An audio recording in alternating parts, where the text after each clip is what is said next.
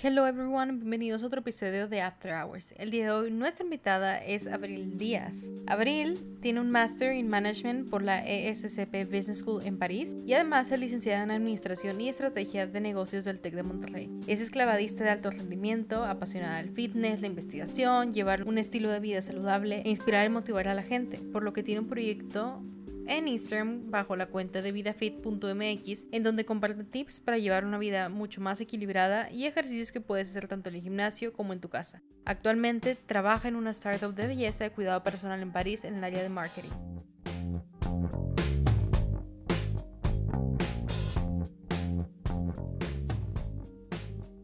Bienvenida a Abril After Hours. Hola, muchas gracias por invitarme. ¿Qué onda? ¿Cómo estás en París? Súper bien, acá todo muy a gusto, la verdad. Este, el clima sigue bonito. Ya en unas semanas va a cambiar a un poquito más de frío, pero hasta ahorita todavía hay Justo que platicábamos y para que los que nos escuchan sepan que tenemos años sin platicar bien bien. Entonces este va a ser como una catch up grabado de ambas.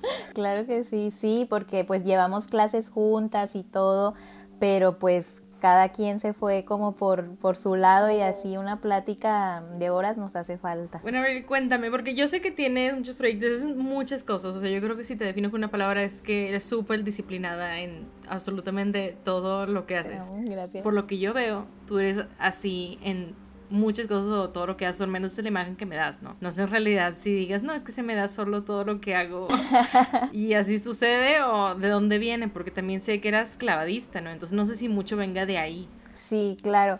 Pues mira, fíjate que yo creo que cada quien tiene como su fuerte, ¿no? O sea, cada persona tiene justo platicaba con mi novio de eso hoy, de que su personalidad, lo que nos hace distinto, es como la huella dactilar. Nadie puede ser, o sea, exactamente igual. Eh, creo que esto de la disciplina me lo dejó muchísimo el deporte. Eh, cuando hacía clavados, hice clavados de alto rendimiento durante 10 años, entonces eso como que te hace, oye, no puedes faltar a un entrenamiento. Primero era porque te regañaban, ¿no? O sea, no, no, no me gustaba que me regañaran, pero ya después fue porque yo quería ser mejor. Entonces, al, al intentar ser mejor, o sea, para ser mejor, pues tienes que entrenar, tienes que practicar. Y, llegó un punto donde yo levantaba a mi papá, o sea, los entrenamientos eran a las 6 de la mañana y yo le decía, es que no puedo faltar, o sea, tengo que, yo ponía mis alarmas y todo y pues seguía siendo una niña. No era como muy madura ni nada, pero sabía que eso era lo que yo quería, ¿no? ¿A qué edad empezaste eso? yo empecé los clavos a los 8, a los 8 años y me retiré cuando entré a la universidad, cuando, cuando entré al TEC. ¿Y cómo era la experiencia? O sea, porque dices que te levantaste a las 6 de la mañana, ¿cómo fue que se trasladó a lo mejor que entraste a alguna clase de natación random por entrar a natación a que ya llegaste a hacer algo un poquito más pues profesional. Profesional, sí, pues yo hacía natación y mi hermana, o sea, nos metieron a natación, ¿no? Nos aventaron ahí en una alberca. Sí, aprendan a nadar. Aprendan a nadar, pero la verdad es que no me gustaba, o sea, se me hacía un poco como que nada más das vueltas en la, o sea, y no llegas a ninguna parte. pero eh, al lado había una fosa de clavados, que así se le dice a las albercas que son más profundas, o sea, de 5 metros de profundidad. Eh, y yo veía cómo los niños se tiraban, o sea, con vueltas y todo, y de alturas, pues 10 metros de alturas cuando eres un niño, pues se te hace de que, wow, o sea, es demasiado. Y me encantó y le dije a mi mamá, por favor, vamos a, pues, o sea, méteme ahí. Yo ni sabía cómo, pero méteme ahí. Y ya. Ajá, ya quería yo tirarme. y fuimos y hablamos con el, bueno, mi mamá habló con el entrenador, que eran cubanos, y nos hizo una prueba a mi hermana y a mí, y ya nos, nos, o sea, nos aceptó y nos metió eh, mi mamá, y así fuimos creciendo, o sea, hasta que mi hermana dijo, es que a mí no me gusta esto, o sea, me da miedo, adiós. y a mí me encantaba, o sea, me encantaba sentir esa adrenalina de te subes a cinco metros y te tiras y das vueltas y con más práctica puedes dar más vueltas y, y todo y aprender la técnica. Y pues me quedé, o sea, fueron pasando los años, fueron aumentando las horas de entrenamiento, empezaron a haber viajes, eh, entonces como que todo se fue haciendo más divertido y difícil a la vez y pues hasta que ya llegó el punto de retirarse. ¿Y te retiraste porque entraste a la universidad? Sí, pues porque el, el, siento que el deporte en México es un poquito complicado como todo en México. este, hay, hay un poquito de pues corrupción, que no hay apoyo para los deportistas nunca, que hay recortes, que muchas cosas, que mis papás tuvieron que pagar muchos viajes eh, que no pagaba el gobierno y pues vas representando a, a Nuevo León y a México. Y, y sigue siendo un gasto y entonces dices, pues, o sea, con todas las horas de entrenamiento que son, voy a dejar de estudiar o voy a dejar de entrenar o cómo, cómo le voy a hacer porque pues solo el día tiene 24 horas, ¿no? Entonces ya pues le di prioridad al, al estudio. Sí, porque como te dices, a lo mejor podías estar un ratito en las dos, pero no, no era sostenible, ¿no? Ni modo que estuvieras, no sé, seis horas en campus para luego entrenar otras seis horas, ya que hora comiste, ya que hora dormiste, ya que hora estudiaste, ya que hora viviste, ¿no? Además de estar estudiando y lo que sea, a qué hora conviviste con amigos y con familia y con todo. Claro, sí, es admirable lo que hacen muchos deportistas que combinan la escuela, pero también pues el TEC es muy demandante y el deporte que elegí era muy demandante, entonces tenía que poner prioridades, o sea, en la vida tienes que elegir qué es lo más importante y mi familia también es muy importante para mí, entonces tampoco quería como dejarla. No, y ahorita metiste al TEC en el programa de Honors, o sea, eso es otra, asterisquito aparte. Sí, sí, sí. No, pero no me arrepiento. Por eso, por eso estoy aquí. Sí, bueno, y cuéntanos cómo es que llegaste a donde estás ahorita, que estás en París, estás haciendo tu máster. Cuéntame como que el proceso, porque estaba viendo, pues obviamente te he seguido en redes sociales, aunque no hemos platicado mucho. Y he visto que te has ido veranos, creo que fuiste a España, y luego después también te fuiste a Harvard. O sea, qué impactante, ya has estado en programas del TEC y en muchas en sociedades de alumnos, grupos estudiantiles. Entonces siento que has hecho básicamente de todo. ¿Cómo es que en las 24 horas que tiene el día te diste el tiempo para hacer todo eso? Y además, yo sé que te da también muy bien en la escuela. Entonces, ¿cómo es que eso sucede, Abril? cuéntanos, cuéntanos el chisme y dinos el secreto. A ver, todo el chisme. No, pues la verdad es que, eh, como te decía, literal, poner prioridades. Yo sabía que la, lo académico para mí era lo más importante porque no sé, me gusta, o sea, me gusta como que estudiar, este, fue como mi sueño entrar al TEC y ya que estaba ahí como que no podía desaprovechar esa oportunidad y quería aprovechar todo lo que el TEC tenía porque sabía que era un tiempo finito, ¿no? O sea, estás cuatro años, cinco años y bye. Y creo que eso es con todo lo que hagas en la vida, o sea, disfruta la hora y, y me gusta mucho planear también, pero sin traumarme por el futuro, ¿no? Entonces yo vi que estaba esto del doble grado, nunca había escuchado algo así en la vida. Entonces dije, wow, o sea, qué, qué interesante, voy a, voy a aplicar. Pero, eh, pues, eh, o sea, yo no tenía el nivel de inglés súper necesario y dije, no, no me importa, o sea, voy a estudiar lo que tenga que estudiar, meterme a clases y cursos de TOEFL y de todo, todos los cursos de inglés que me encuentre y, voy a conseguir porque para, para hacer para el programas internacionales en honors te pedían creo que cierto porcentaje de cierto puntaje no de, de inglés. Y ya o sea lo, lo, pude conseguir me metí. También mis papás estaban medio traumando porque es un programa un poquito más caro. Todavía el TEC es caro y honors todavía más. Pero no yo les dije ustedes tranquilos que todo va a salir gracias a Dios me dieron una beca que es eh, que es la beca TEC del 70. Entonces ya con eso pues ellos respiraban un poco más y me dijeron, bueno, tú adelante. Em, entonces mucho, mucho de lo que, o sea, la razón más grande por la que yo estoy donde estoy es gracias a mis papás. Y pues ya cuando estaba ahí me, me, encantaba todo eso de los grupos de liderazgo y los culturales y los deportivos, entonces ahí andaba todo el día, no llegaba a mi casa en las tardes, o sea, había amigos que pues no sé, hacían sus clases y ya, se iban a su casa a dormir porque estaban cansados y así, pero pues, no sé, hay que aprovechar, obviamente hay que descansar también, pero como que hay que aprovechar todo, ¿no? Entonces ya pues estuve en la orquesta del TEC como violista porque hice una carrera técnica antes de entrar al TEC en, en piano. Entonces me le sabía la viola y yo apliqué ahí con, con el maestro Azael en ese entonces y, ya me aceptaron en la orquesta, luego me cambié al coro y luego fui la presi de, la Sociedad de Alumnos de Administración y con todo eso eh, me, eligieron después para el programa Embajadores Tech, que por ese programa al final me dieron la recompensa de, eh, de ir a Harvard. Entonces fue una de las experiencias más increíbles, un curso de liderazgo, y pues vas aprendiendo cosas, ¿no? O sea, vas, no sé, llenándote y llenándote de retos y cada vez retos más grandes que, que te vas motivando.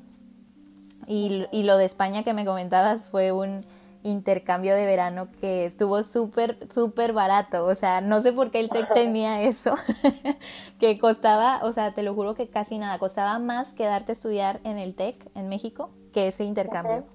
Wow. Sí, entonces le dije a mi novio, por favor, o sea, vamos, mira. Hay que aprovechar la oferta. Sí. Sí, no, y, y, ya se pudo dar y aparte nos dieron una beca, o sea, estuvo todo súper, se acomodó, todo se va acomodando en la vida, siento. Creo que muchas veces a lo mejor no nos damos la oportunidad de explorar diferentes áreas y es algo que siento que tú sí has hecho desde el deporte, musical o académico, entonces te vas ido abriendo puertitas en diferentes áreas que te han ayudado al final a llegar a donde estás. Sí, o sea, algo que se me quedó muy grabado que dijeron en el curso este que te digo de, de Harvard, es que tú tienes que saber, así dijeron, tú tienes que saber un poquito de todo, pero ser especialista en algo. Eh, para que puedas hablar todos los idiomas, ya sea con un ingeniero, pues puedas hablar un poquito de, de, su especialidad, ¿no? Y con un médico, pues un poquito, y con un músico, pues un poquito. Pero tú ser especialista en lo que tú quieras, o sea, en lo que más te haya gustado, ¿no? Entonces intento seguir ese modelo. Sí, no, y es muy cierto porque muchas veces nos venden como que la idea de solamente haz una sola cosa o aprende una sola cosa. Y es algo que a mí también me ha costado porque yo no siento que nada más hago una sola cosa, ¿sabes? Pero como que siempre el mundo normalmente te dice que una sola cosa y tu carrera y punto y ya, ¿verdad? Pero creo yo que nos enriquece más, y como te dijeron en Harvard, y Harvard no puede estar mal, que, que está mejor así, ¿no? Saber un poquito de todo porque simplemente te sirve para comunicarte mejor con los demás. Claro, sí, ¿no? Y si tú no te quieres decidir por una cosa, pues tú puedes hacer lo que, sí. lo que quieras. Y si eres buena en muchas cosas como tú, pues aprovechalo. O sea, aparte si lo disfrutas, pues tú date. Entraste al TEC, así esclavados, hiciste todo esto, llegamos a que ahora sí aplicaste a tu máster, ¿no? ¿Cómo fue ese proceso y cómo llegaste ahora sí a irte a París? ¿O cómo decidiste que querías Francia? Sí, pues estuvo súper difícil, la verdad, la decisión, porque para negocios había un poquito más de opciones de doble grado, doble licenciatura. Y pues París, digo, es como el sueño, ¿no? O sea, lo okay. veía, pero pues yo sabía que París es una de las ciudades más caras del el mundo, sí. literal. Eh, y lo veía casi imposible, o sea, te digo, mi familia nunca ha sido como de mucho poder económico ni nada. Entonces yo le dije a mi mamá y me dijo, sí, Abril, o sea, como que me apoyan en mis sueños, pero así como... Uh, no sé cómo le vamos a hacer, pero... Cuando se dé cuenta sí. que no podemos, a ver Ajá. si se da cuenta la niña. Este, no, pero yo les dije, no, no se preocupen, o sea, voy a ir viendo, a ver qué tal. Y justo este programa me estaban platicando en Honors, en las oficinas, de que era una de las mejores universidades de literal del mundo en administración, no sé qué, y me enamoraron y aparte me respetaba la beca, la beca que yo tenía del TEC. Sí. Entonces eso era un súper apoyo, pero aún con la beca, o sea, era muy difícil. Mantenerte porque, en París. Claro, a mantenerte y te pedían eh, tuition fees de ah, okay. que, que, pagar aquí, ¿no? O sea, y en euros. Entonces, pues no sé, se me andaba complicando. Había otra opción, Alemania, que también te respetaba la beca y te daba una, un dinero extra de apoyo. Pero pues yo la verdad es que no quería Alemania porque no sabía alemán, este, uh -huh. X, pero dije, bueno, si es lo que tengo que hacer, pues me voy para allá. Y al final me dijeron, no, mira, para París hay una beca de excelencia que se llama Beca de Excelencia Eiffel. Si en verdad quieres irte a Francia, yo ya había llevado clases de francés, no sé si nos tocó llevar juntas. Sí, creo. Sí, que llevaba, yo me acuerdo, paréntesis, me acuerdo que era el, este, a las siete y media de la mañana o a las siete de la mañana o algo así. Francés 4 creo que llevamos juntas. Sí. Este, sí, pero yo me acuerdo que iba, lo iba con ojos llorosos porque yo no soy tan morning person. Entonces yo iba así con él, diciendo que Cintia, ¿qué es que tú pones? Y era de que pasa enfrente y me veía con cara de que no sé qué haces aquí, pero no. con cara que me estaba muriendo. Pero sí, quedó marcado Colette en mi corazón. Colette, ay, era bien, bien lindo. Sí, no, pero, pero sirvieron sus clases, ¿no? Sí. O sea, aprendimos mucho. Sí. Y aparte es un idioma bien bonito. A mí me encanta el francés. Sí, a mí también me encanta. me gusta mucho. Suena súper bonito y no, todo. Sí, todo está hermoso, entonces por eso quería venir y practicar ese idioma que sí sabía y entendía por lo menos. O sea, ponle que no hablo acá C2, pero, pero lo entiendo, puedo ahí medio intentar una plática y todo. Ajá. Este, y alemán, pues sí, nada, o sea, no sé pronunciar ni una. No, y aparte es súper diferente. Sí, súper distinto. Y la cultura, todo. Sí. Entonces, ay, ¿en qué me había quedado? Ah, que me dicen, hay una beca de excelencia IFEL se llama, pero solo dan una o dos, maximísimo tres por año. O sea, y eso se compite en todo el país, se compite en todo el mundo, eh, pero en el TEC lo más que han dado son dos becas. Y ese año nos íbamos a ir cuatro o cinco personas, estábamos aplicando. Y sin esa beca, o sea, yo no podía irme. Entonces era aventarme, literal, dar un salto de fe por aplicar, hacer el proceso que duraba como un año y medio para que te aceptaran en la universidad, tuvieras los papeles, pagaras las cuotas y la beca llegaba literal un mes, dos meses antes de irte o algo así. ¿Y qué incluía la beca? Ah, esa beca estaba hermosa, o sea, te daba dinero mensual de que 1.200 euros al mes, te daba boletos de avión de ida y de vuelta, este transporte por o sea, cuando llegas ya ves que pues tienes que llegar a tu lugar, Sí. te apoyaban con el alojamiento, te, te daban un papel que decía que tú tenías esa beca y que te apoyara el gobierno en todo lo que tú quisieras. Ok. Entonces eso estaba pues súper bien, ¿no? Sí. O sea, súper, súper bien. Y pues ya dije, bueno, o sea, hicimos las cuentas mis papás y yo y dijimos, bueno, con la beca se puede, dale. O sea, vas a ver que te la vas a ganar, tú sigue haciendo tus actividades, preparando tu currículum, todo este año y medio que falta, ¿no? Y ya, pues sí, apliqué a París, me aceptaron en la universidad, aceptaron a otras dos amigas, bueno, en ese momento no eran mis amigas todavía, pero conocidas mexicanas, acepta- aceptaron a otro amigo mexicano que tú conoces, a Manuel. Bueno, Carlita y Erika también. Sí, Erika, pues sí, la tuvimos en el podcast también. Ah, sí, cierto, claro. sí, pues con ellas, este, súper guau, los tres, la verdad que, que gente súper guau. Y eso es lo que me daba miedo, porque son gente increíble que ha hecho mil cosas, este, vienen pues igual de Prepatec y yo de que, con miedo, porque yo no vengo de Prepatec ni nada. Este, y bueno, X, llegó el día de los resultados y gracias a Dios, o sea, yo estaba de que llorando antes de, de saber si me la daban o no, de que, este, te lo dejo todo a ti, Diosito. Y ya, pues sí me la dieron, entonces yo lloré más. Qué padre, sí, me imagino.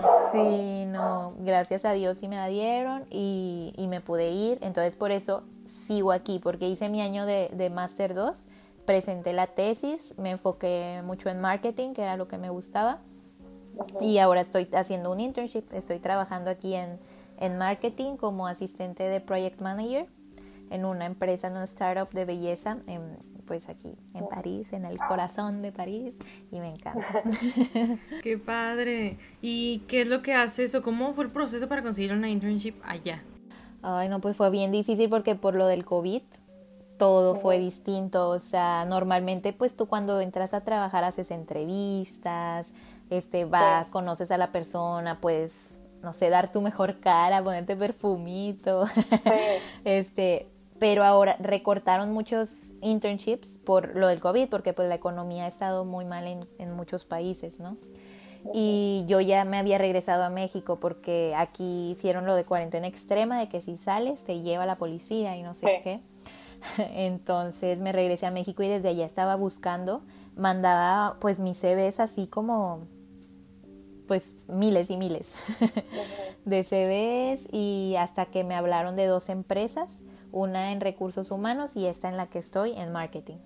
Y en marketing casi nadie me hablaba porque yo no tenía experiencia en marketing y porque mi carrera era en administración.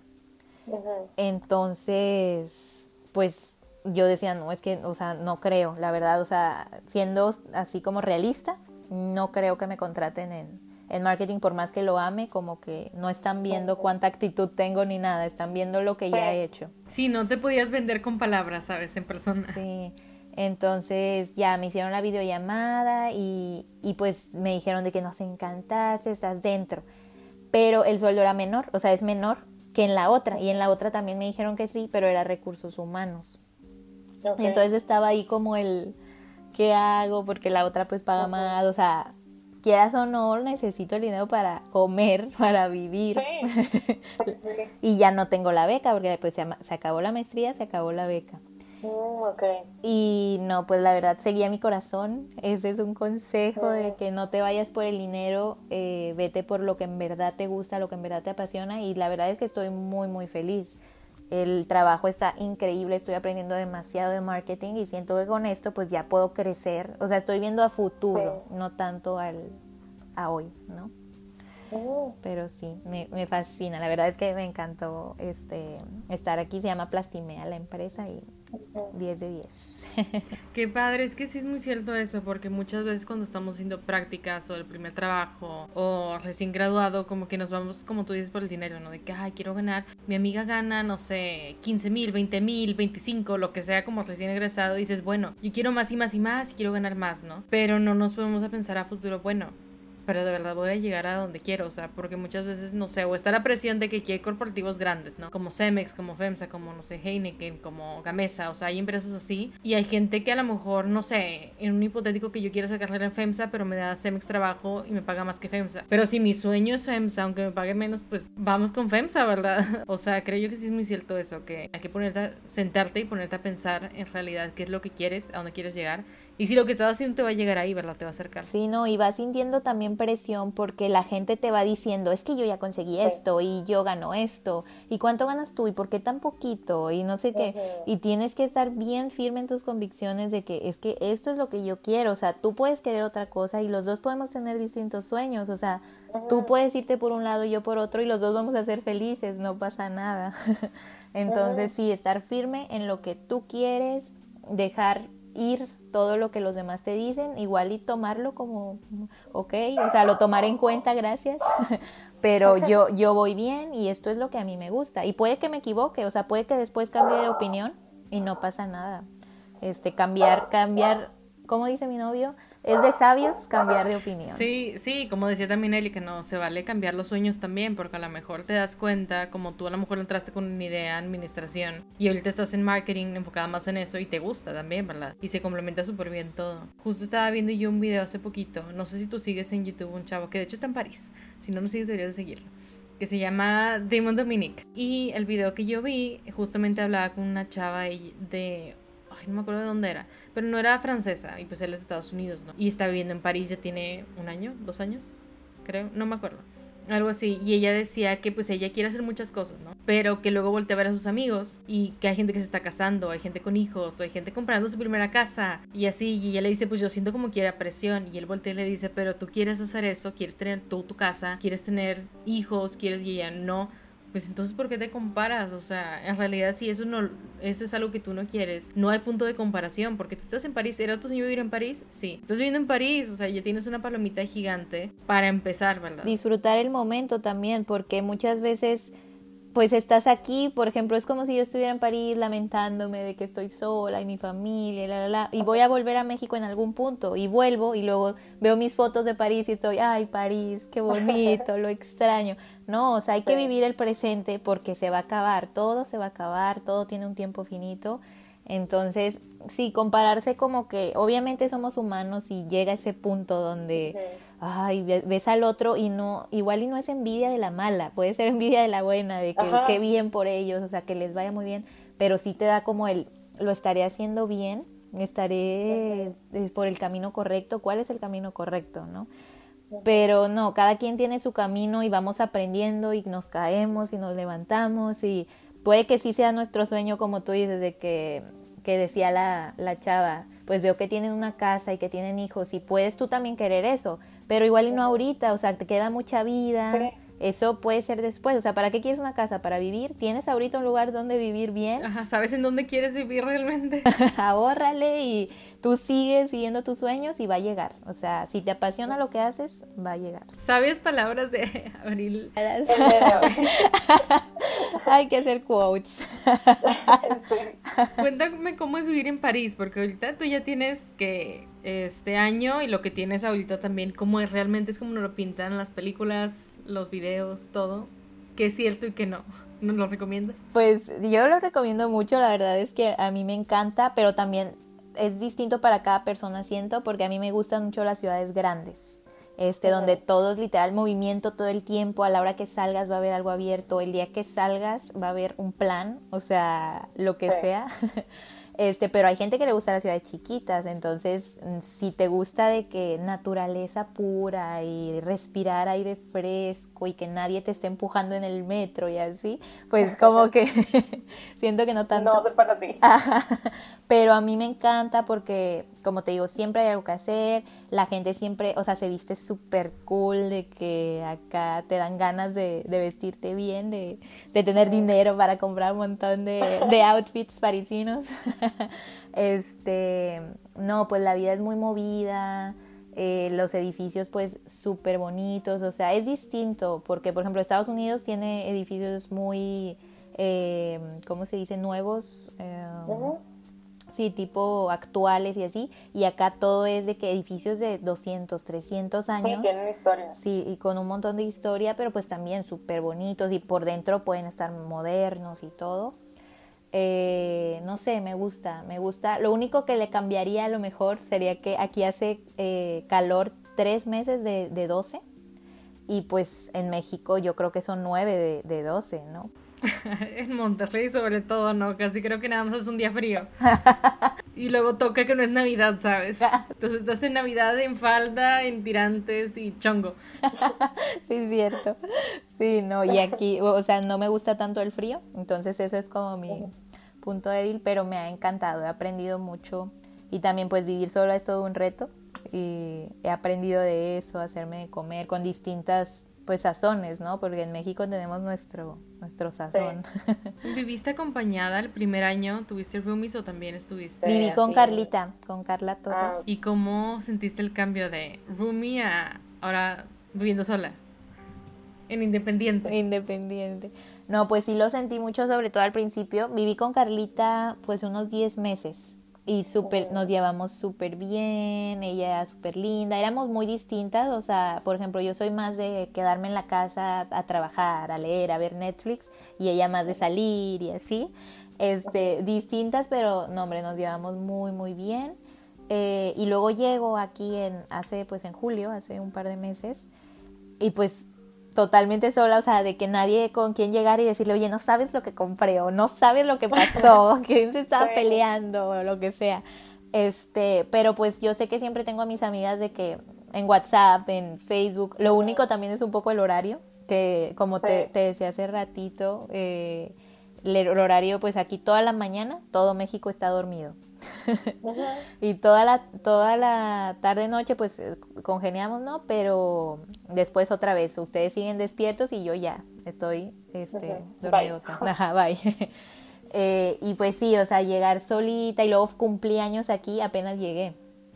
Y no Mm, conocía a nadie todavía. Ahorita ya, ya conozco, tengo amigas en el trabajo, Mm. este, llegaron unas amigas del año pasado de SCP, pero también se habían ido todos por el COVID. O sea, yo en París no tenía nadie porque todos habían huido, cada quien a su país de origen, Sí. ¿no?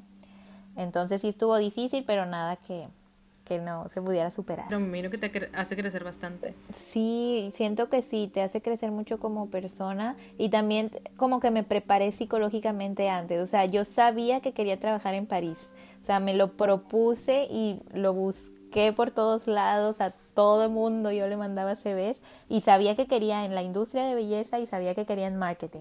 Y aunque no se diera en eso, pues sabía que iba a trabajar en algún lado en París. Entonces, me, pro- o sea, me mentalicé a que no importa si estás sola, o sea, es un tiempo que se va a terminar, unos seis meses y ya después veo. Si me encantó, pues me quedo, si no me regreso, no pasa nada.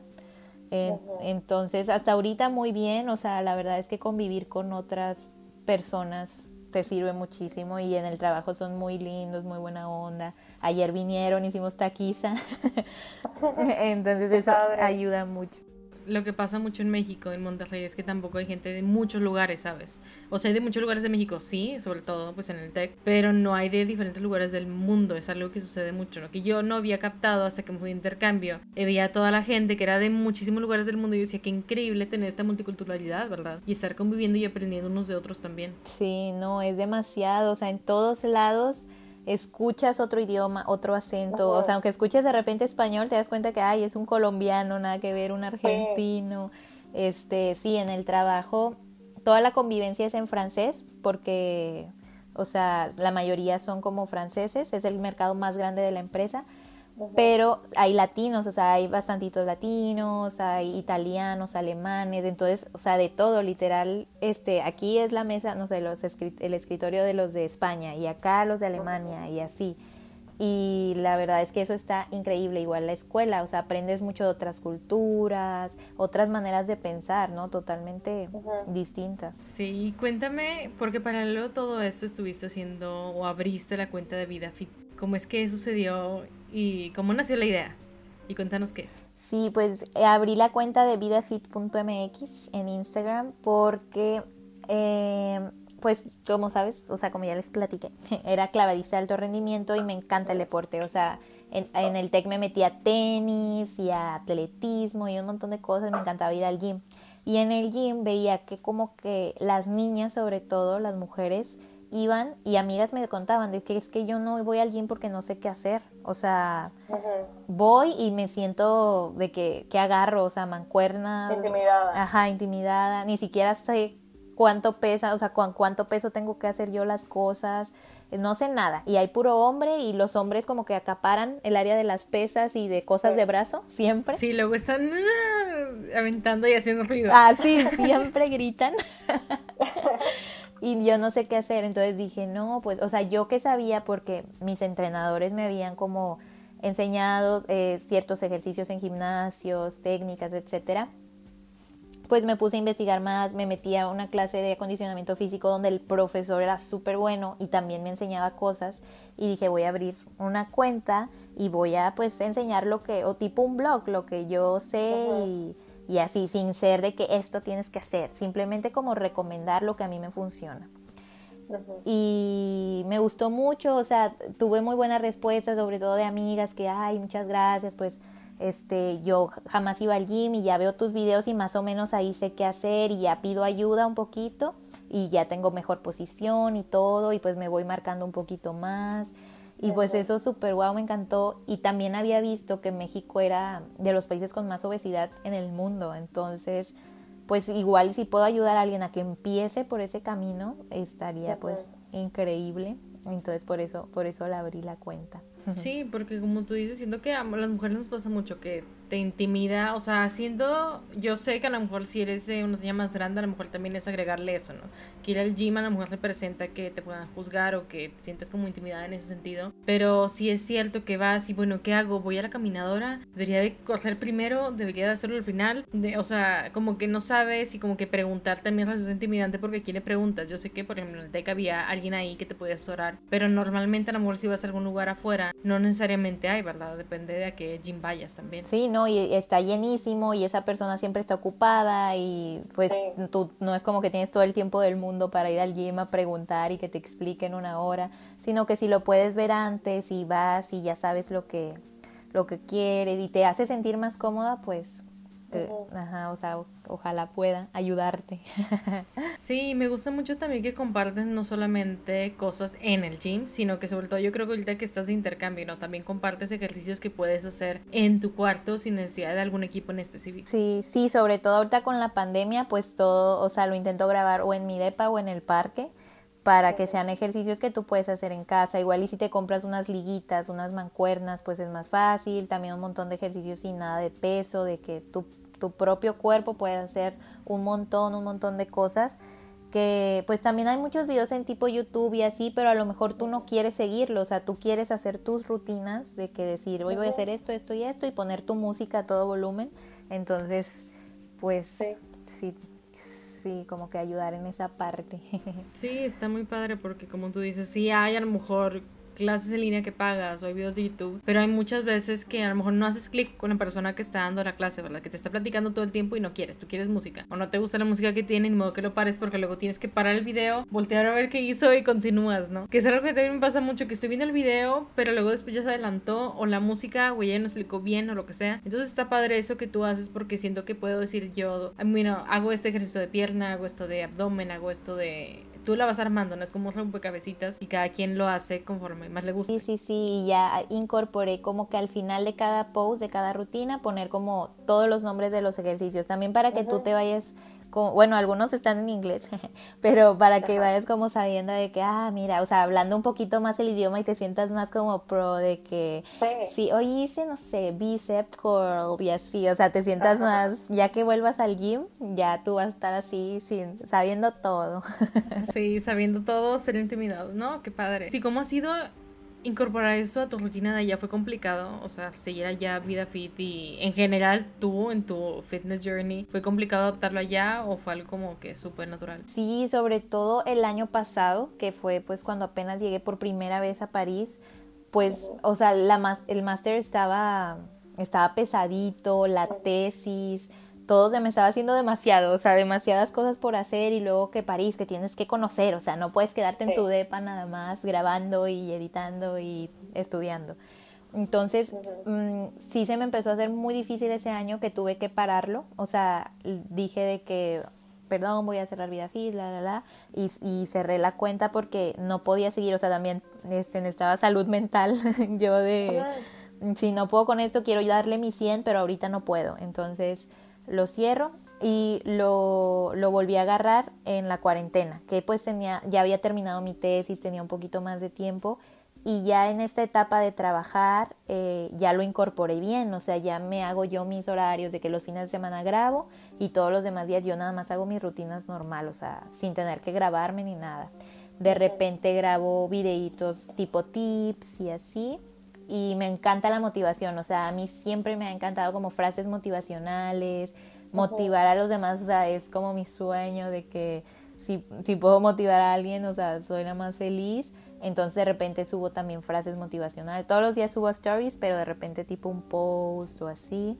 Y, y pues ya, o sea, siento que ahora ya lo pude adaptar un poquito más sin necesidad de estar presionada. Y siento que también te sirve como herramienta para practicar marketing, ¿no? Porque también he visto que agregas otro tipo de cositas, recomendaciones de películas o de series que también van por el estilo de motivación, ¿no? Siento que puedes experimentar muy padre con la cuenta para ver que sí y que no y qué es lo que le interesa a la gente. Sí, definitivamente, o sea, me encanta porque ahorita está súper fuerte lo del marketing digital, ¿no? Sí. Y, o sea, sí veo, sigo cuentas que, que, o sea, son como que te apoyan en, en marketing en Instagram o redes sociales, de que interactuar con la gente y qué tienes que hacer y de repente digo, bueno, vamos a experimentar con Vida Fit, voy a cambiar todo el, el fit, ¿no? Este, el perfil para ver que cuál gusta más y cómo se ve este y en, en, stories poner encuestas o cosas así o secciones como esa que tú dices de las películas todos los domingos recomiendo una película motivacional y de superación y a ver qué funciona más y lo que como que me va gustando mucho lo voy dejando ya para siempre y lo que no pues lo hice un tiempo y ya siguiente o sea no pasa nada al final. Este sí, sí lo recomiendo. O sea, si les gusta muchísimo hacer algo, pues abran una cuenta, abran un negocio, abran una página web, o sea, no pasa nada y aprendes mucho. Sí, porque creo que eso es lo que nos pasa a muchos o a mucha gente también le pasa, que le piensas de más para aventarte a hacer el proyecto, para aplicar a la beca, para aplicar a la universidad, para lo que sea, como que te pones tu pero sola o solo y no te lanzas y a veces está padre, pues bueno, lo empiezo, en la marcha voy aprendiendo, por ejemplo, con un blog, porque hay más pues tiempo de poder experimentar, ¿no? A diferencia de aplicar a la universidad o lo que sea. Entonces puedes experimentar y te vas dando cuenta que sí, que no, si te gusta y si no, y a lo mejor ahí te das cuenta que te gusta a lo mejor otra cosa y empiezas esa otra cosa también, ¿verdad? Claro, o sea, tú aviéntate sin miedo al que dirán. O sea, hay muchas veces que te pones de que el, el, plan es muy importante, o sea, de hecho en administración no lo dicen, la planeación es lo más, lo más importante que tienes que hacer. Y tener objetivos smart. Generar objetivos smart, lo pueden ver en highlights de vida fit. Sí. este, eh, pero sin obsesionarte, o sea, de que tengo que planear absolutamente todo en mi vida y hasta que no tenga el plan 100% de este negocio no lo voy a poner porque se te va la vida. Entonces, tú dale y vas a ver que vas a aprender muchas cosas y mucho, muchas cosas no te van a salir. O sea, a mí muchas cosas es de que a veces me deprimo porque digo de que es que en verdad estoy ayudando a alguien, o sea, de que, porque siento que a la gente no le gustó esto y hablo con mi novio y así de que no, tú no te preocupes. O sea, y él me vuelve como a, a subir, de que así es la vida, o sea, baja, subes, baja, subes. Y ya, de hecho hice un post literal diciendo eso, de que como, el, como se ve el éxito, y de que un monito abajo y una línea recta hacia arriba. Pero como en realidad es, y es un monito y la, pues la Sí. montaña rusa de arriba, abajo, arriba, abajo, y hasta que llegas. Entonces muchas veces la gente ve que una cuenta o una persona tiene éxito y dice, ay, pues sí, porque él, no sé, tuvo un papá famoso, o él tuvo dinero, Sí. o él pude- puede viajar o así, pero no, o sea, no tiene nada que ver eso. Tú aviéntate y va a haber bajas, va a haber altas, pero en algún punto vas a ver que, que vas a llegar con perseverancia. Bueno, yo creo que está muy padre terminar de esa manera muy motivacional abrir el capítulo. Dinos en dónde te podemos seguir a ti y a Vida Fit en redes sociales. Claro, me vidafit es arroba vidafit.mx en Instagram y eh, a mí arroba díaz abril. Qué padre, pues muchas gracias por ser parte del podcast. La verdad es que disfruté mucho platicar contigo y siempre me motiva estar viendo todo lo que haces. Entonces, cuando menos a mí, estate segura que sí me estás motivando bastante en aventarme a hacer mis proyectos yo también. No, hombre, tú también me motivas un buen, o sea, este podcast es una idea genial, es justamente lo que de lo que hablamos, ¿no? Aventarte a hacer algo que te apasiona, te gusta. Y muchísimas gracias por invitarme, en verdad, estoy muy agradecida. Espero que hayas disfrutado el episodio tanto como yo disfruté ponerme al corriente con Abril. Teníamos de verdad años sin platicar y estuvo muy padre escuchar de su propia voz todo lo que ha estado haciendo y cómo disfruta tanto y la disciplina que tiene para emprender cada uno de sus proyectos. Entonces espero que a ti también te haya inspirado bastante a aventarte a aplicar a la beca, aplicar a la universidad, a la maestría o simplemente empezar ese algo que te da miedo empezar. Esta es la señal que estabas esperando. Te recuerdo también que a partir de este mes, octubre, voy a iniciar un newsletter del podcast, en donde voy a incluir reflexiones de los invitados de cada mes. En este newsletter en específico voy a incluir reflexiones de Marcela Ibarra, de Emiliano Paz, de Michelle Mijares y de Abril Díaz, que son los últimos invitados que hemos tenido aquí en el podcast. Además va a haber una columna de cine. Te voy a compartir consejos sobre cómo sobrevivir siendo freelance, desde contratos, cotizaciones, también tendencias sobre la industria y muchísimas cosas más. Así que no dejes de suscribirte. El link te lo voy a dejar aquí en la descripción del capítulo, pero también está en la bio del Instagram del podcast, que es podcast y un bajo after hours.